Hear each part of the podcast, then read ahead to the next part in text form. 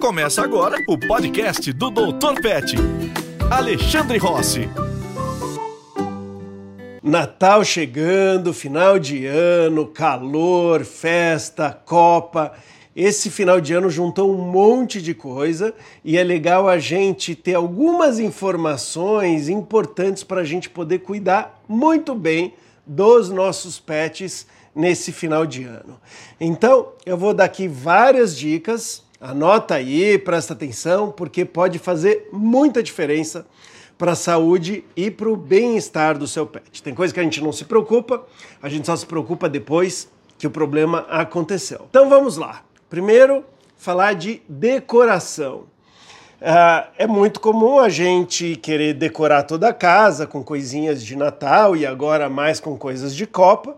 E várias vezes a gente não pensa no perigo que isso pode trazer para os pets. Então, por exemplo, né, esses fios com luzinhas que a gente gosta de colocar uh, decorando a casa em vários lugares, mas especialmente em volta da árvore de Natal, pode trazer um perigo para os pets. Qual que é o perigo?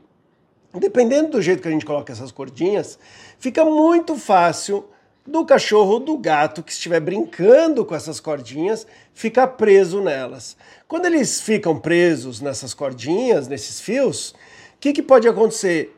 Ele se assusta, ele tenta sair e aí pode derrubar a árvore de Natal, por exemplo, em cima deles. Ou pode derrubar alguma outra coisa que faça muito barulho e eles se assustem, né?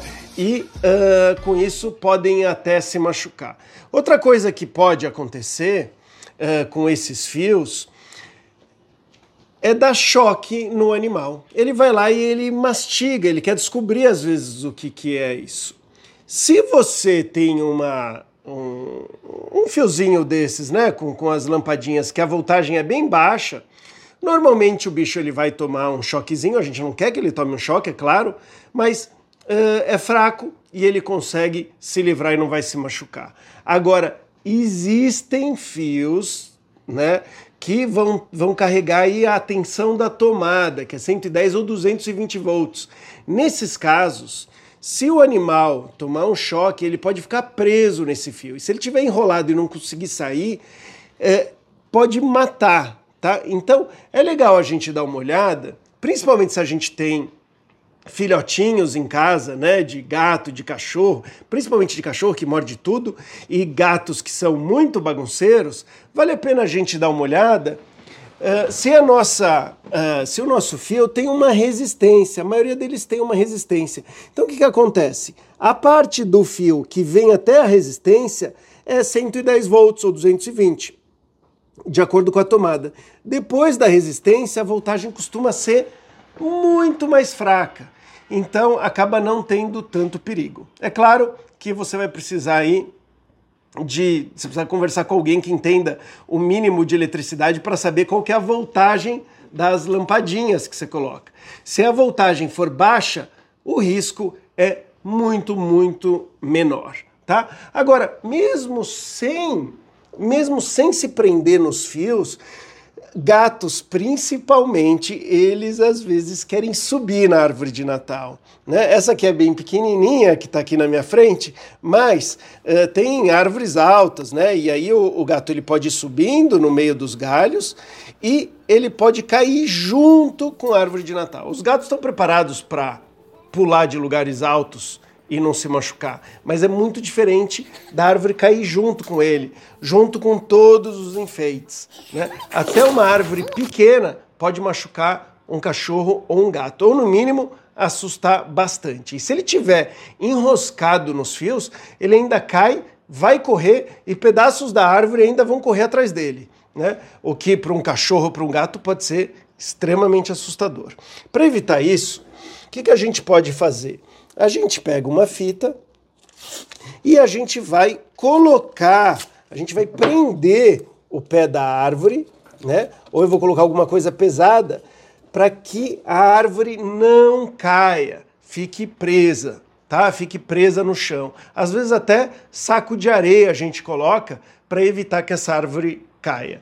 Tem pessoas que são muito criativas e colocam árvore presa no teto, então fica uma árvore de ponta cabeça. Tem pessoas que colocam árvore de Natal dentro de uma gaiola e assim vai, tá? São várias ideias que você pode procurar na internet que você vai morrer de dar risada com soluções realmente uh, criativas.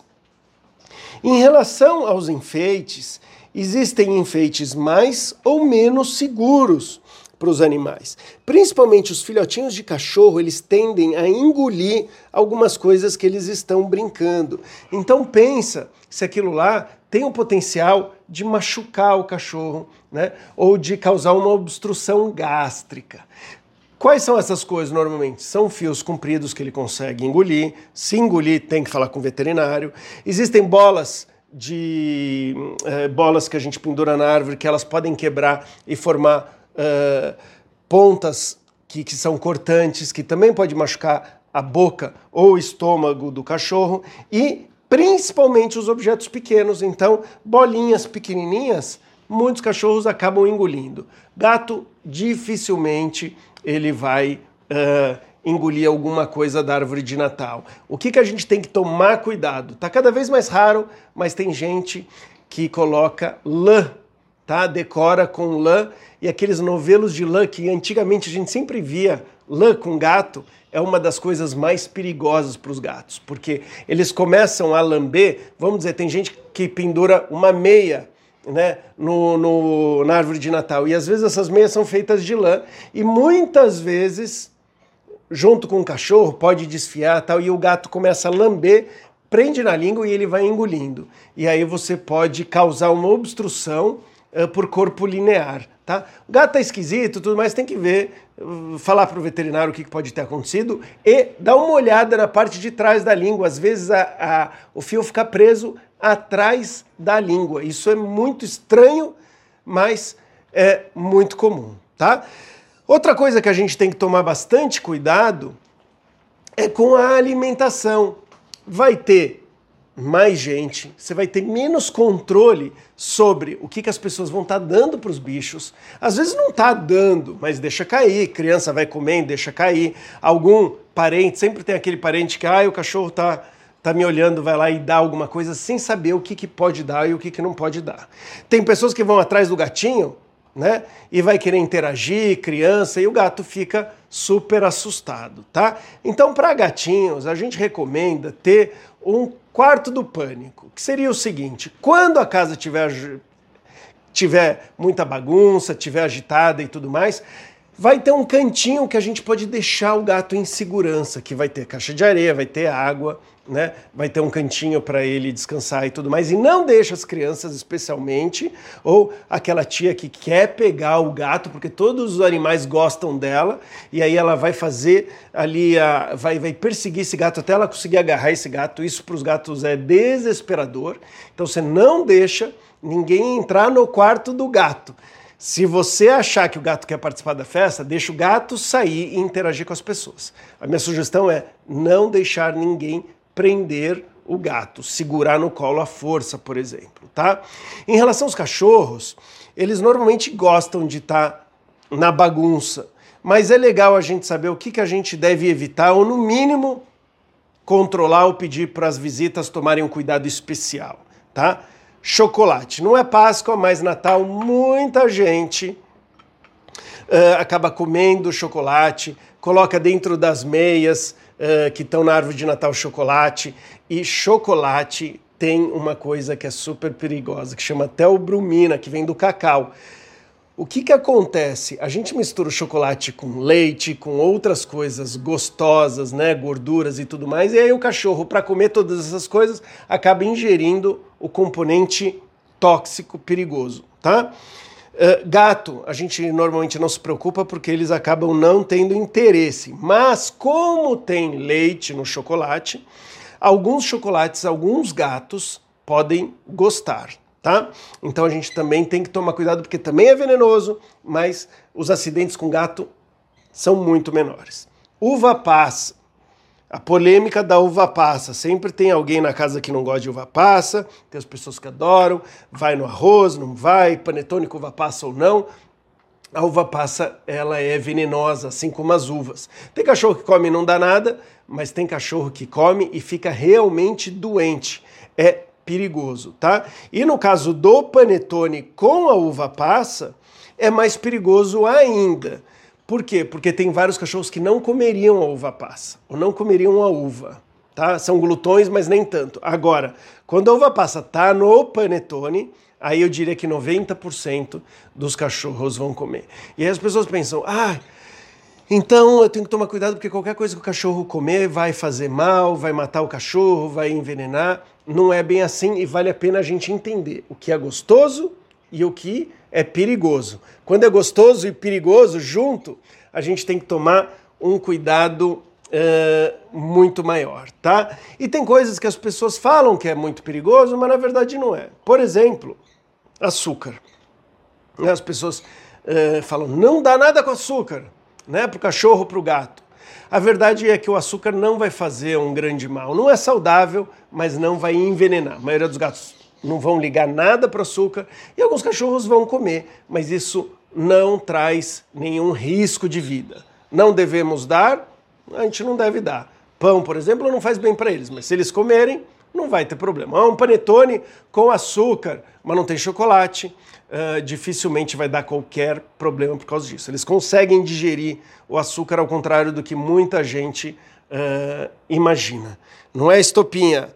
Outra coisa que a gente deve, deve fazer é o seguinte: muitas pessoas querem tirar foto, decorar os cachorros também, ou os gatos. É importante que seja algo confortável, algo gostoso para eles. E se não for, a gente vai associar aquela, aquele chapeuzinho, alguma coisa com um petisquinho, tirar a foto, fazer o registro e deixar eles à vontade.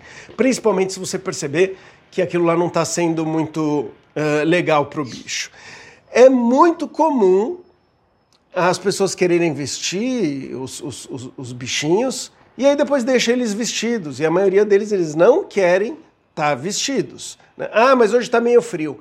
A melhor maneira de você saber se um cachorro está com frio ou calor, né? ou melhor, se ele está com calor, é se ele está com a boca aberta, com a língua para fora. Se ele tiver assim, ele está com calor. Não tem justificativa dele ficar usando uma roupa que vai deixar ele ainda com mais calor. Mas vários cachorros já produzem um agasalho naturalmente. É o caso aqui do Bartozinho, né, Bartô? O Bartozinho ele tem uma pelagem aqui porque um dos vira-latas, né, ou pai, mãe, alguém da família era um poodle. Então ele tem esse pelo que não para de crescer e não cai. Que, que acontece? Cachorros assim, eles precisam de tempos em tempos serem tosados. E esse é o momento bom da gente fazer a tosa um pouquinho mais curta. Por quê? Porque é um agasalho. Se você tira um pouco desse pelo em excesso e deixa mais curto, vai ventilar, eles vão sentir menos calor, tá? Só um, uma observação importante assim é que quando a gente zera e tira totalmente o pelo, às vezes, enquanto eles estão andando no sol, eles podem ficar até mais quentes, porque o sol vai bater diretamente sobre a pele. Então, se existe essa possibilidade do cachorro ter que andar no sol em alguma situação, às vezes é melhor deixar o pelo um pouquinho de nada mais comprido para evitar que o sol bata diretamente sobre a pele e esquente o, o cachorro ainda mais. Então, a gente tomando esses cuidados, a gente vai poder comemorar muito melhor ali o, o, o final de ano, quem sabe aí uh, os jogos aí que a gente vai ganhar na Copa, uh, a gente não vai ter que se preocupar com o envenenamento, com as visitas que vão chegar em casa. Então, tudo isso, todas essas dicas são para prevenir, para que você possa desfrutar aí um ótimo final de ano. É isso aí e adiantado aí, feliz ano novo para todo mundo. Você ouviu o podcast do Dr. Pet, Alexandre Rossi.